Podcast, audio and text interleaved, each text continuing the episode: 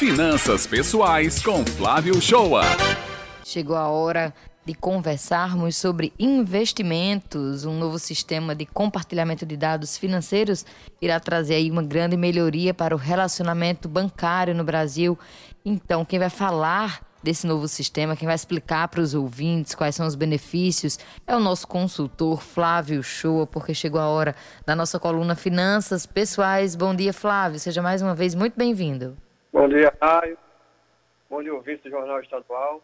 É, primeiro, a gente tem que considerar que o mercado bancário brasileiro ele é muito concentrado. Né? Cinco bancos possuem 80% do mercado. Então, assim, a gente tem um esforço do Banco Central cujo objetivo é deixar o mercado bancário mais competitivo e com acesso fácil por parte da população. A gente pode lembrar de mecanismos que foram criados, né?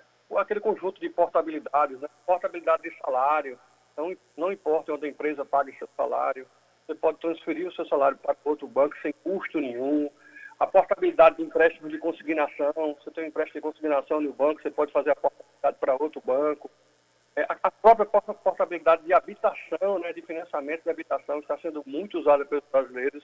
Isso foram todos mecanismos criados pelo Banco Central para que o mercado ficasse mais competitivo. Né? A gente tem o lançamento do PIX, né? o Brasil fixou, né? Eu lembrar que 40 milhões de brasileiros fizeram o PIX pela primeira vez como transferência bancária na vida. Aí a gente vai chegar um sistema novo chamado Open Finance, que no futuro vai ser chamado de finanças abertas, que veio para completar esse ambiente competitivo que vai ser criado.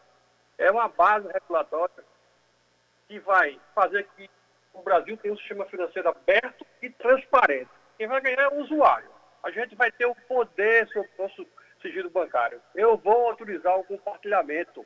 Então a gente vai ter a devida autonomia para compartilhar os dados do meu relacionamento no mercado, para que outras instituições financeiras possa analisar e, porventura, oferecer produtos com melhores condições. Então, eu sou cliente de um banco A, mas eu quero compartilhar dados financeiros, o meu sigilo financeiro com outros bancos. E eu vou poder compartilhar isso aí. E os outros bancos vão analisar esse meu relacionamento com o banco A e vão poder oferecer produtos e serviços que possam ter em condições melhores do que o banco que eu trabalho. E a gente tem que prestar atenção que o Open Finance não vai estar restrito só ao relacionamento bancário de empréstimo em conta corrente. Seguros, previdência, aí vem seguro de carro que você renova todo ano. Qual vai ser o exemplo de um mecanismo desse?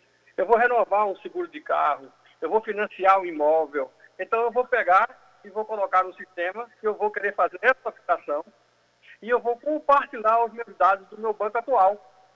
E aí os bancos, demais bancos vão poder oferecer um seguro de carro em melhores condições para mim, um financiamento de imóvel em melhores condições para mim. Né? Então, para assim, finalizar, eu considero como uma maior relevância né, criar o sistema bancário brasileiro. Vai possibilitar ao usuário, nós, que é o principal disso aí, saber das melhores condições, a fim de que a gente possa construir um produto desejado. E acho que vai propiciar um ambiente competitivo, muito além dos cinco maiores bancos. A gente tem 200 bancos no país, mas cinco bancos dominam 80%. Então, acho que é um grande passo, Raio, da gente tornar o bancário brasileiro muito mais competitivo. É, Flávio, me tira só uma dúvida. Esse sistema aí de compartilhamento de dados, ele inclui também os bancos digitais? Todos os bancos. Então, bastante interessante, né? Então, quer dizer que os bancos vão poder nos oferecer serviços conhecendo o nosso perfil, sabendo exatamente do que a gente está precisando naquele momento. Exatamente. Desde que você autorize esse compartilhamento você autorizar esse compartilhamento, o banco que você não é cliente vai analisar o teu relacionamento com o banco atual e vai dizer, olha, eu tenho aqui um produto melhor para você. E você vai poder migrar para esse banco. Então, assim, vai ser realmente um mercado competitivo.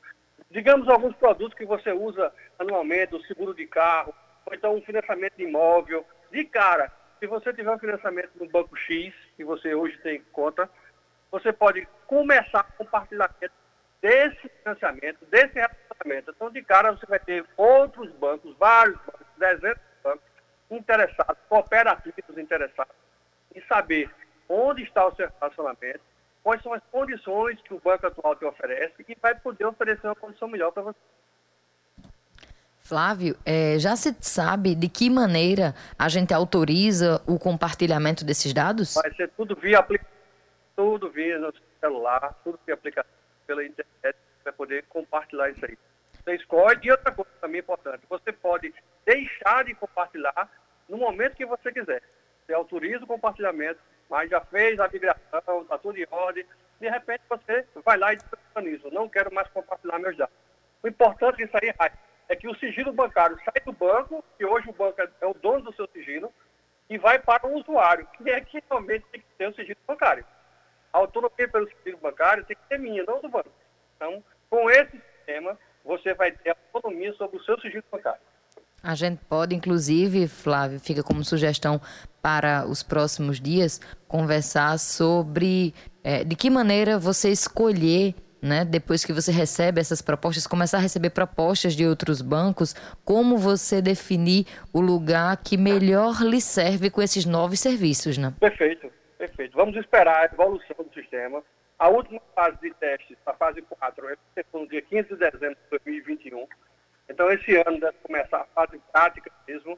Então, começando a fase prática, é, é, eu vou logo de cara, eu vou compartilhar os meus dados para oferecer, para receber alguma proposta e a partir daí nós vamos conversar, colocar para o usuário como fazer isso para que todos tenham acesso a um sistema bancário inclusivo, mas que tenha um sistema bancário transparente, mas que tenha melhores condições. Né? Voltando, né? Analisar mesmo é 80% do mercado está na mão de cinco bancos. Então, a gente realmente não consome um produto é, que seja tão competitivo, porque é esse que manda no mercado. É verdade, meu amigo. Muito obrigada, viu, por mais uma vez a sua participação aqui no Jornal Estadual. Uma ótima semana e até a próxima segunda. Deus quiser.